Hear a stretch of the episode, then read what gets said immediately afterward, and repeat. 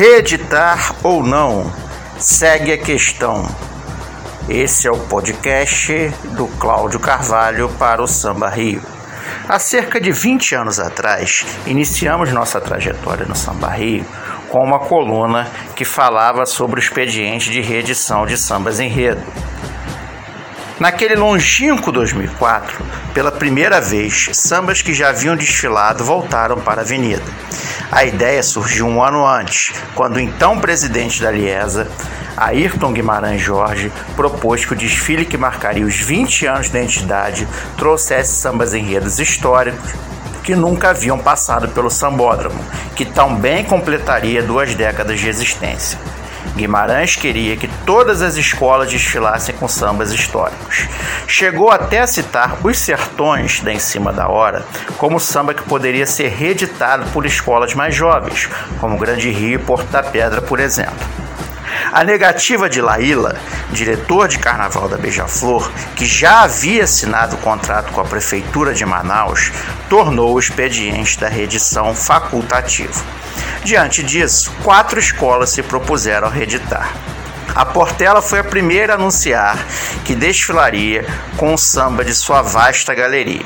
A obra escolhida foi Lendas e Mistérios da Amazônia, que havia dado à escola o título de 1970. Logo depois, o Império Serrano seguiu o exemplo e decidiu resgatar a Aquarela Brasileira. O anúncio, por si só, causou rebuliço no mundo do samba. Tratava-se de um dos maiores, se não o maior samba enredo de todos os tempos, qual qual a escola havia desfilado 40 anos antes. Disposta a não ficar atrás das vizinhas, a tradição decidiu desfilar com Contos de Areia, samba com qual a Portela havia obtido seu último campeonato justamente no ano em que houve a dissidência que resultou na fundação da Escola do Campinho. Embora àquela altura o clima entre as escolas não fosse mais tão ruim como nas décadas de 1980 e 1990, muita gente na Portela não engoliu a história. Mas polêmica mesmo foi a reedição da Viradouro. A Vermelha e Branca de Niterói anunciou o enredo Pedi para parar, parou com a Viradouro Eu Vou pro Círio de Nazaré e chegou a iniciar disputa de samba enredo na quadra. O presidente José Carlos Monassa Becil, no entanto, decidiu interromper o concurso e reeditar o samba enredo A Festa do Círio de Nazaré, da Unidos de São Carlos, hoje Estácio de Sá. Reza a lenda que Dominguinhos do Estácio, então intérprete da Viradouro, teria inicialmente se negado a cantar o samba da escola onde começou. Além dele, a Viradouro dispunha de diversos quadros oriundos da Estácio, como o Mestre Cissa e Gustavo Clarão. Para piorar, o apogeu de uma escola coincidia com a decadência da outra. Viradouro e Estácio foram, respectivamente, campeã e rebaixada em 1997. Teve muito estaciano dizendo que Dominguins e Cissa se tornariam persona não grata na escola se bancassem a ideia do velho Monassa. Mas a raiva foi passageira, mesmo com o rebaixamento do Leão do Morro de São Carlos para o grupo B naquele ano. A Viradouro acabou ficando em quarto lugar. Foi a única dentre as quatro escolas que reeditaram a voltar no sábado das campeãs. A Portela, ainda que injustamente, ficou em sétimo lugar. O Império Serrano, que viveu um pré-carnaval caótico, marcado por brigas políticas, ficou com a nona colocação. Foi o grande vencedor do Estandarte de Ouro, do qual abocanhou os prêmios de melhor escola, ala de baianas, bateria, intérprete e samba enredo. Os três últimos quesitos premiados mostravam que, apesar de pobre, o desfile se saiu muito bem na parte musical. Por fim, a tradição, que já vinha mal das pernas, conseguiu se manter no grupo. O título da Beija-Flor, primeira escola car que não desfilaria com samba reeditado, parecia anunciar que a ideia de reedição era natimorta.